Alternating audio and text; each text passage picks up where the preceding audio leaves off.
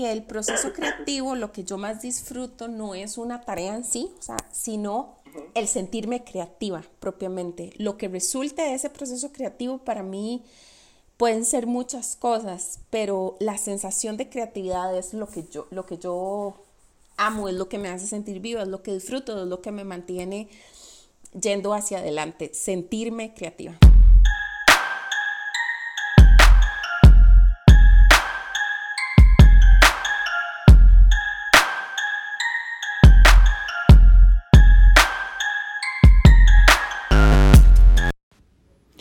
Hola, bienvenidos a un nuevo episodio del podcast. La verdad, estoy muy, muy, muy feliz, contento, agradecido con todo el apoyo que le han estado dando estos días, las primeras tres semanas. Em, para el episodio de hoy, entrevisté a una de las diseñadoras nacionales que más, más admiro, que más aprecio y que día a día, sin duda alguna, me inspira ella es Sofía Proti, es la diseñadora y la dueña de Cuero, Papel y Tijera, una marca basada en productos a base de cuero. Así que acá les dejo la conversación que tuve con Sofía.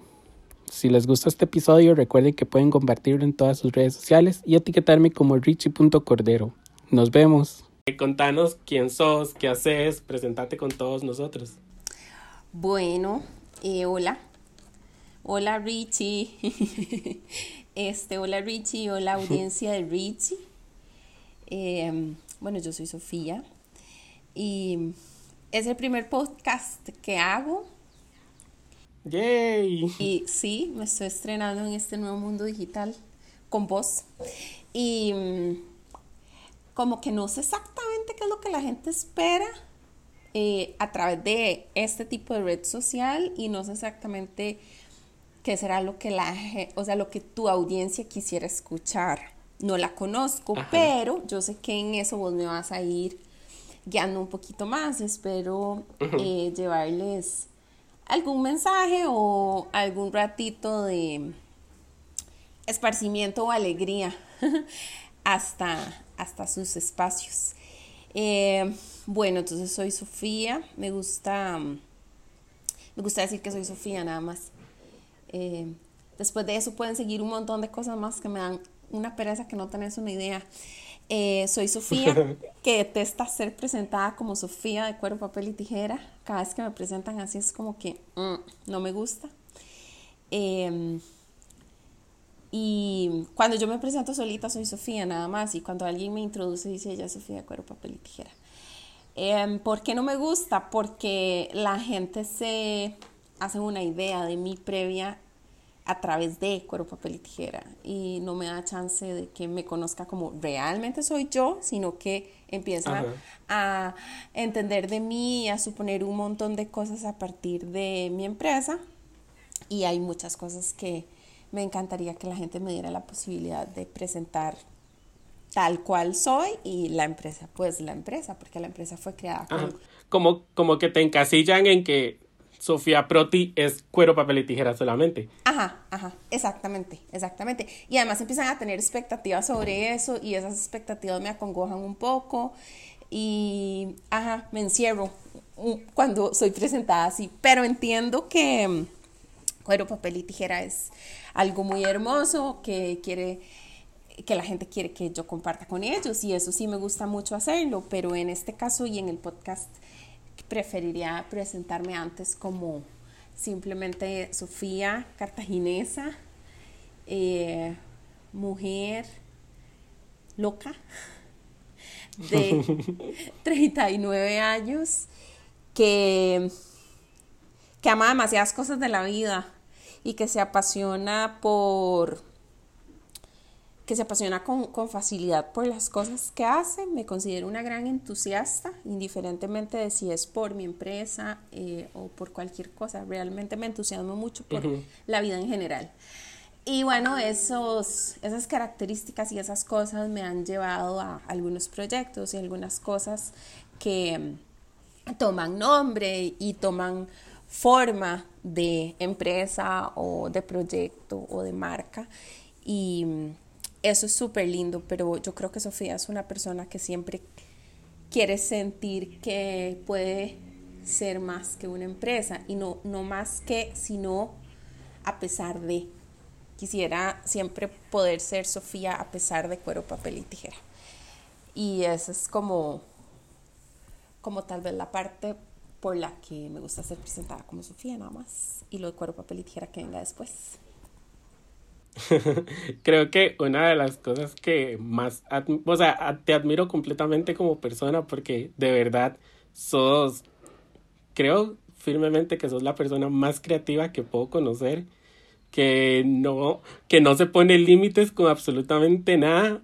Eso es lo que yo veo, digamos, desde pues tus redes muy sociales. Equivocado. y sé que sos demasiado apasionada. Una de esas pasiones que se refleja, obviamente, en tu empresa es el trabajo artesanal. ¿Por qué decidiste basar tu empresa en el trabajo artesanal?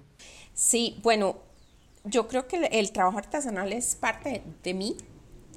Como persona, crecí en, el, en, un entorno lleno de procesos artesanales.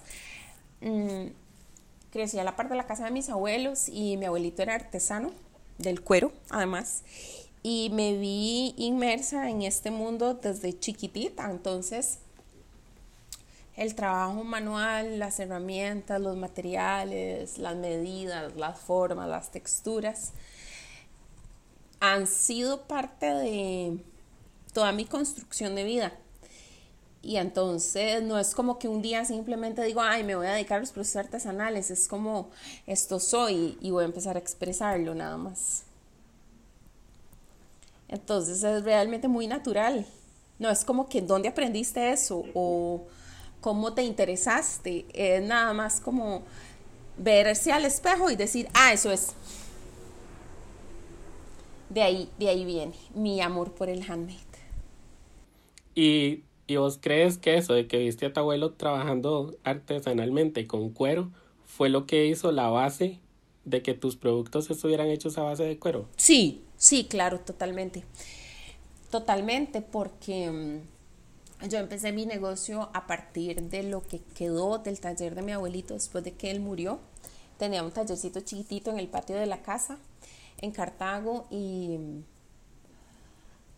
y emprendí con base a lo que, a lo que quedó ahí, como, como a, a, es, a eso, ¿verdad? Como a ese espacio que además tenía mucho contenido sentimental y familiar. Entonces, el cuero estaba ahí ya presente, no lo elegí, sino que ya estaba. Y cuando emprendí dije, voy a usar lo que tengo. Y lo que tenía era cuero y herramientas. Y el artesano que trabajaba con mi abuelo, que quedó desempleado cuando mi abuelo murió y entonces yo le dije que empezáramos a trabajar. Y eh, lo que hice fue continuar con, con algo que ya existía de alguna manera, pero, pero no concebido como está concebido cuero, papel y tijera, ni con esa marca, ni haciendo bolsos, sino que básicamente un trabajo manual a base de cuero, pero todo el resto sí es una eh, reinvención. Sí, lo que hiciste fue como llegar a potenciar el negocio familiar que ya estaba ahí, viéndolo desde cierto punto. Sí, Sí, exactamente. Entonces ya, ya el cuero y ya los procesos artesanales existían ahí. No es algo que yo fuera a buscar en medio de un mar de cosas y las eligiera, ¿verdad? Porque a veces alguien me dice, ¿por qué no la tela? ¿Por qué no el plástico? ¿Por qué no la madera? Bueno, ya el cuero estaba, estaba ahí. Y de todo el proceso creativo que llevas desarrollando en cuero, papel y tijera, ¿qué es lo que más disfrutas? Eh, mira, yo creo que no, no hay una cosa particular que, que disfrute más que otra. Creo que depende como de los momentos que disfruto, no es tanto de la tarea, sino como de las tareas que logro hacer calzar dentro de un momento específico. Y esos tiempos de disfrute van muy ligados como a mi estado anímico y a a un, rush creativo que me entra en algún momento y entonces nada más lo siento y digo, vamos y hagamos. Y cuando logro estar en ese punto de creatividad, disfruto cualquier cosa que haga y eso puede ser desde vender hasta dibujar, tomar fotos, hacer un diseño gráfico, em, trabajar con los chicos en el taller, cualquier cosa. Creo que el proceso creativo en sí mismo es esa energía que surge de uno cuando uno está en sintonía con la creatividad. Eh, es lo que más disfruto.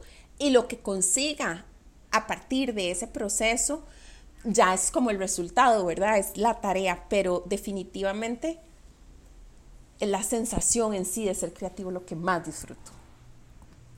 ¿Y cómo haces vos para saber distinguir cuáles son tus mejores momentos creativos o cómo haces para mantener tu creatividad de una manera activa casi que 24/7? Ok, imposible. no se puede. No, no, no, no se puede. A ver, la creatividad yo creo que es una vibración, la creatividad es una energía. Y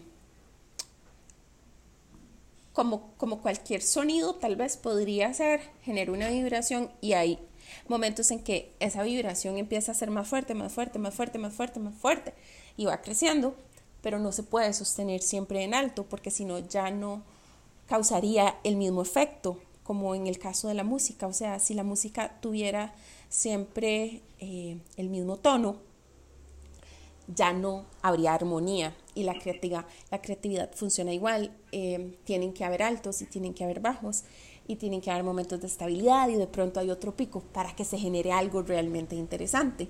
Entonces, no busco mantener mi, creativa, mi creatividad siempre al máximo, sino que trato de entender mucho en qué punto de esa vibración estoy.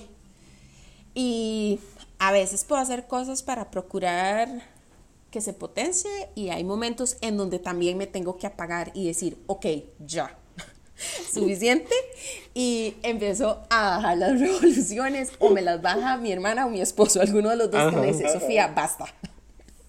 y, em, y sí, no, no creo que sea conveniente, no tendría ninguna gracia estar siempre al máximo potencial creativo, porque además nos agotaríamos y luego ya nos rendiríamos. Hay que tener una administración de, de esa capacidad creativa para sostenerla en el tiempo y vivir una vida creativa que al final es mi, mi propósito. Vivir siempre en creatividad. ¿Vos crees que esa vibración que vos sentís a la hora de como tener un rush creativo y que vos decís, de aquí va a salir el mejor bolso que voy a diseñar ahorita, ¿vos crees que esas vibraciones de energía que vos sentís en ese momento se transmiten a la hora de, digamos, de que llegue un cliente y compre tal bolso? Porque, digamos, a mí me pasa que a veces, digamos, cuando tenía en la tienda Campinares, a mí me queda sumamente cerca. Entonces, digamos, Julio, que era el que estaba acá en la tienda, ha sido amigo mío por varios años. Entonces, cuando yo sentía que tenía como un bajón creativo, yo sabía que si yo llegaba a cuerpo, papel y tijera, otra vez subía.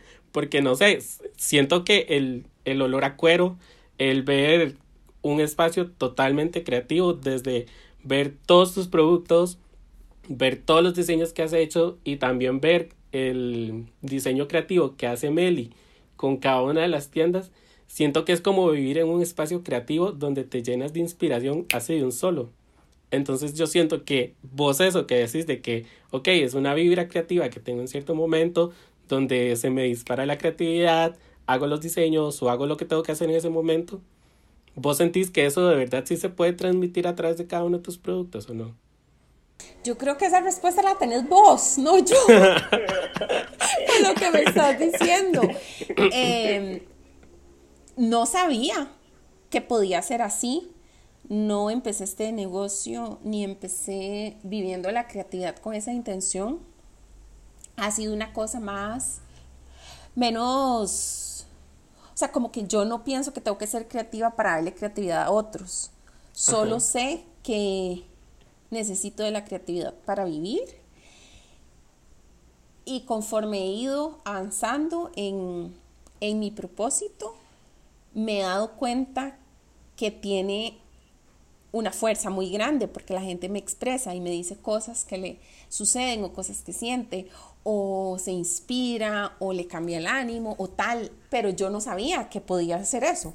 no sabía que eso sucedía así. Me parece extraordinario, maravilloso, halagador y un poco abrumador porque además me pone en una posición como de mucha responsabilidad, como que, y, y cada vez sí soy más responsable, cuido mucho, mucho, mucho, mucho mi energía porque mm, si lo que hago le llega a la gente así, si algún día hago algo malo, pienso que va a llegar de igual manera.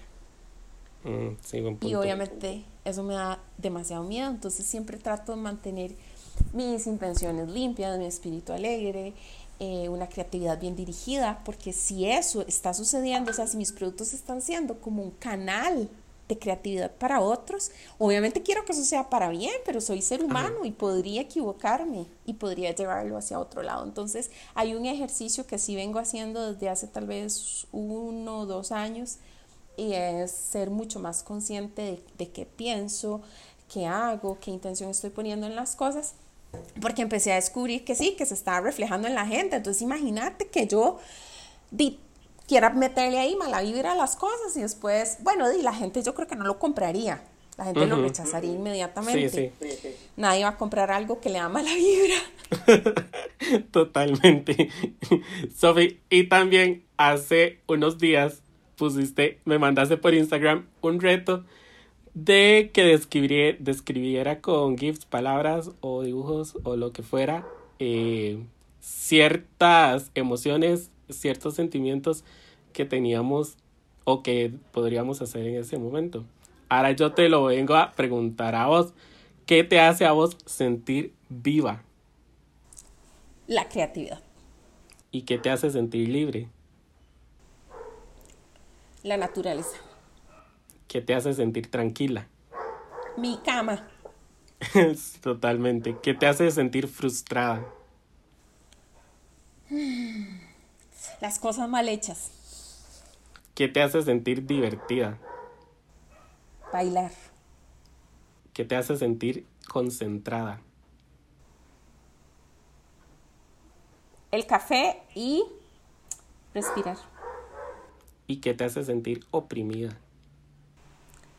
Los tacones y el brasier y a plancharme el pelo. Peinarme. Sí, debe ser difícil controlar esos colochos. Sí, digamos como que cualquier cosa que vaya en contra de mi libertad corporal me hace sentir oprimida. Totalmente. Yo creo que muchos nos podríamos identificar con eso.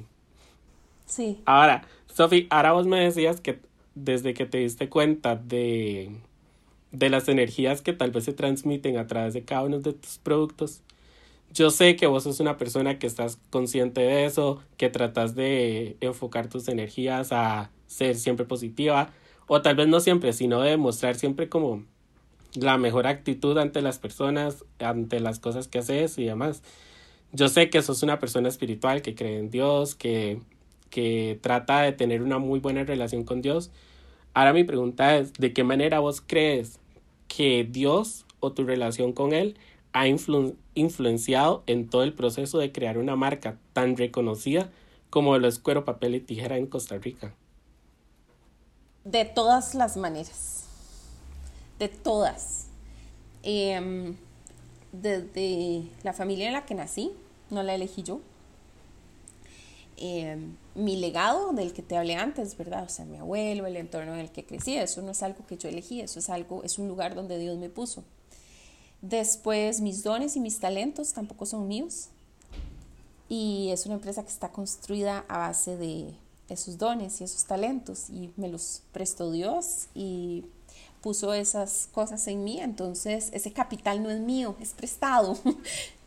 y luego, em, creo que todas las certezas y todas las decisiones que he ido tomando en el camino definitivamente están alumbradas desde el cielo porque no son nada fáciles y mi camino no ha sido tan fácil. Hay mucha gente que cree como que en cuerpo, papel y tijeras como que todo es lindo y todo brilla y todo es fantástico.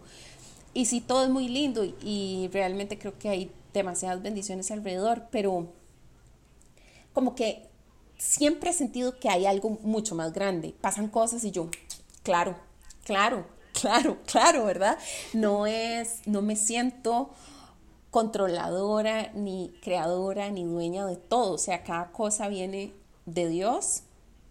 Y siempre, aunque he tenido momentos de mi vida donde mi fe ha sido más fuerte y más débil, y hay días en donde mi fe es más fuerte y hay otros días en que mi fe es más débil, sí he reconocido siempre la gracia de todas las cosas que recibo de Dios, como te digo, empezando por, por mis talentos. Y lo veo en todas las personas con las que trabajo y lo veo en mis clientes y lo veo en las matas y lo veo en el café y lo veo en todo lado, sobre todo cuando la tienda está vacía, veo mucho la presencia de Dios. Entonces sí puedo decir que, mm, que está en todas las cosas y que esa energía de la que hablamos y esa creatividad no son otra cosa más que la expresión de, un Dios, ¿verdad? No, no es que Sofía es demasiado creativa, hay, hay, algo inmenso, hay algo muy grande eh, que abre esas virtudes y que abre, digamos, ese canal y ese, ese flujo de, de colores y de formas y de alegría y de expresión que no, que no se origina solamente en mí misma, sino que viene de, viene de Dios. Entonces, te puedo asegurar que está en todo, o sea, que no hay una sola cosa de cuero, papel y tijera que no sea por voluntad de Dios. Demasiado chía que, que metas a Dios así como tan de lleno en, en tu marca, porque yo siento que una de las cosas de que tu marca sea, digámoslo así, exitosa, porque en serio es una, una marca que ha roto esquemas, ha roto panoramas, acá en el país ha sido cuadro, papel y tijera. Yo siento que, que eso ha sido por, por tener a Dios como en el centro de todo lo que estás haciendo. Sí, yo creo, creo mucho cuando esto que lo digo constantemente y la gente me lo dice, es que las cosas están hechas con amor. Y hay un dicho que, bueno, uno, Dios es amor y hay otra cosa que donde hay orden está Dios. Y Cuero, Papel y Tijera es una empresa que se ha ido creando con mucho orden. Y ahí está Dios en el, en el orden, en las decisiones, en la buena voluntad, en la buena intención. Y por otro lado, creo que Dios está demasiado presente en la belleza, en las cosas bellas. Y yo creo que la, la belleza es una necesidad humana y, que eso que consumimos al final es, es esa presencia de Dios. Em, respeto mucho cada credo, respeto mucho el tipo de fe que cada quien practica y me gusta que cada quien le ponga el nombre y el, la forma que lo haga sentir más cómodo o más feliz, pero que, en que yo también lo vivo. Y en la empresa como tal em, tenemos personas, tenemos personas creyentes, tenemos personas no creyentes, tenemos personas de una religión, tenemos personas de otra religión. Y este nunca ha sido un tema de diferencia, nunca. Todos hemos entendido la belleza y hemos entendido la bondad y hemos entendido las cosas chivas. Eh, siempre igual, entonces creo que eso es eso es súper bonito. Sí, bastante. Ahora, una pregunta, como ya cambiando un toque más de tema y refiriéndonos un poco a lo del famoso coronavirus. Vos como, vos como directora de una marca, ¿qué crees que ha sido lo más difícil o el mayor reto que has enfrentado y cómo lograste resolverlo? Ok, no lo he resuelto. no, no lo he resuelto el coronavirus no ha pasado y no sé si la peor parte a nivel como de impacto económico aún está por suceder, no lo sé, tengo mucho miedo y estamos muy golpeados, a nivel de empresa estamos muy golpeados por los efectos de, de esta crisis de salud y ahora crisis económica. No vamos a salir invictos definitivamente porque ya hemos tenido pérdidas de personal, hemos tenido pérdidas económicas, Em, hemos tenido pérdida, inclusive un poco motivación, de pronto ya no sentís como que traes el mismo empuje que traías en enero, en febrero y, y venía el año decías, no, ya el 2020 es toda, sino que vas perdiendo fuerza y puchica, o sea, ya viene mayo y, ¿verdad? Han cambiado tantas cosas que yo no te puedo decir que, que, yo vaya saliendo invicta de esto, he perdido cosas importantes. Eh, pero sigo viva, o sea, cuero, papel y tijera continúa y tengo demasiada fe y estoy poniendo todo, todo, todo, todo mi corazón en que así sea. Y creo que el reto más grande que he enfrentado y que sé que voy a seguir enfrentando por tal vez todo el resto del año es mantener en equilibrio las decisiones estratégicas en beneficio del negocio y las decisiones de carácter humano. Me veo constantemente en, en como, ok, esto es lo mejor para el negocio, pero esto es lo mejor para la gente. Esto es lo mejor para, digamos, si querés como obtener dinero para sacar los pagos y hacer las cosas, eso no necesariamente es lo mejor para tu gente. Y mm, no quiero irme de un lado ni de otro, o sea, no me puedo convertir como en una empresa de beneficencia o en una organización en donde simplemente diga, estamos ahí para ayudarnos de manera gratuita, necesitamos vender para sobrevivir como empresa, pero quiero que los daños de personas sean los menos posibles. Y a veces desearía como o ser una o ser la otra, pero esta es mi naturaleza. Mi naturaleza es ser, ser humana y ser empresaria y ser esas dos cosas eh, de una manera equilibrada es muy, muy, muy, muy, muy difícil y me exijo mucho y quiero ser una muy buena líder y quiero ser una buena jefa y quiero ser una buena persona y, y me está costando mucho.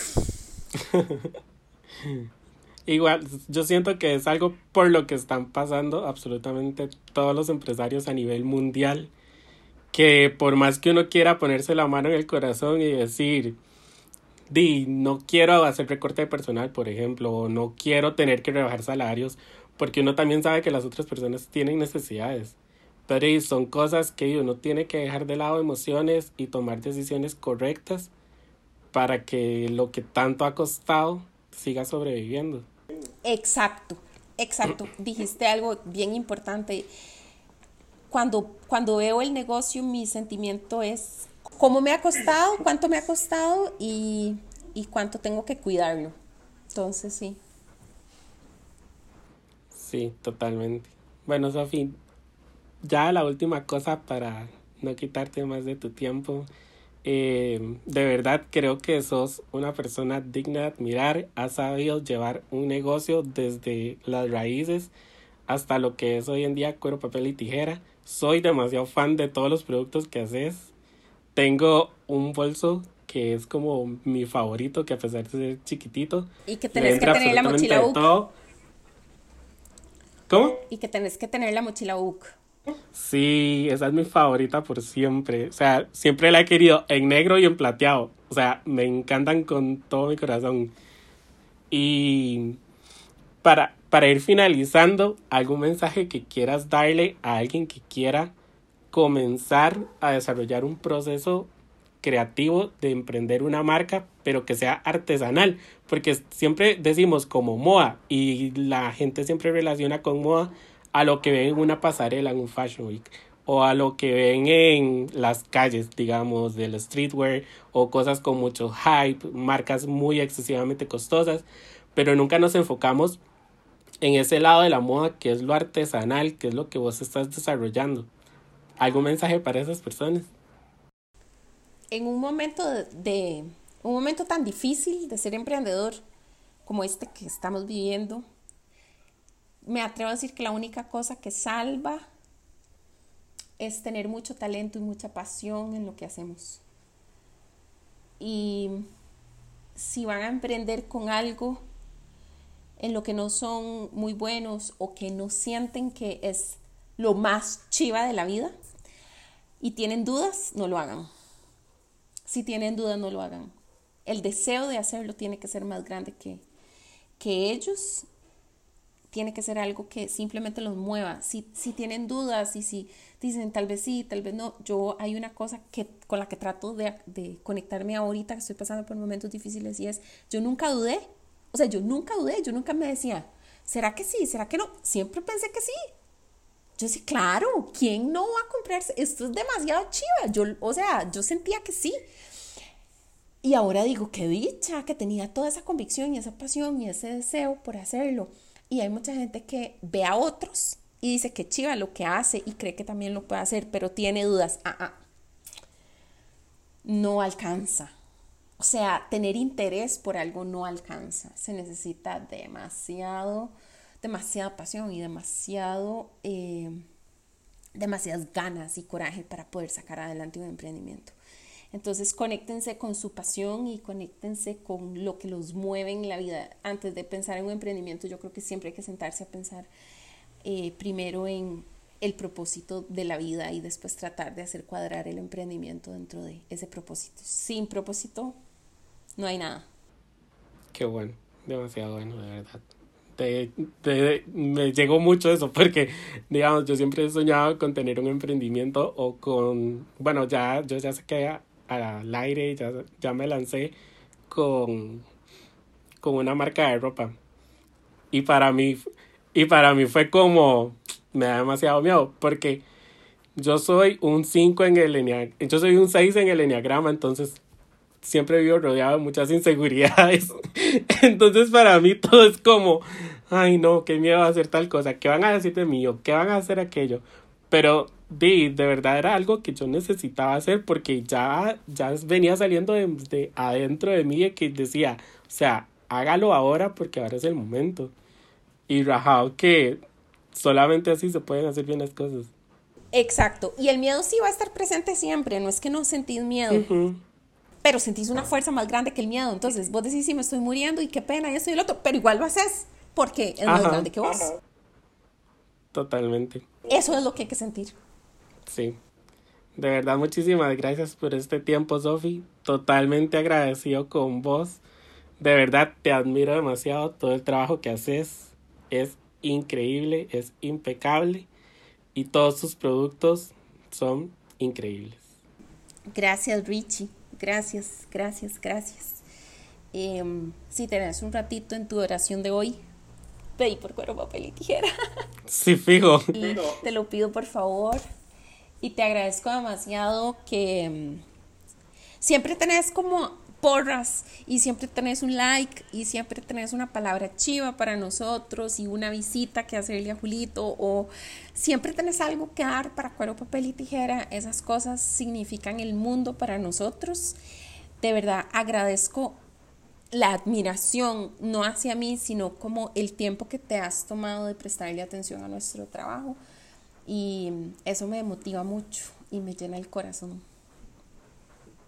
No, con todo gusto, más bien. Gracias a vos por siempre tomarme en cuenta y por permitirme hacer la colaboración en diciembre, que fue increíble poder trabajar con ustedes. Gracias. Vamos a volver a hacerlo, a saber que sí. Te deseo demasiado éxito en este podcast y con la ropita. Muchísimas gracias, Sofía. Nos vemos pronto. Te mando besos y abrazos. Chao.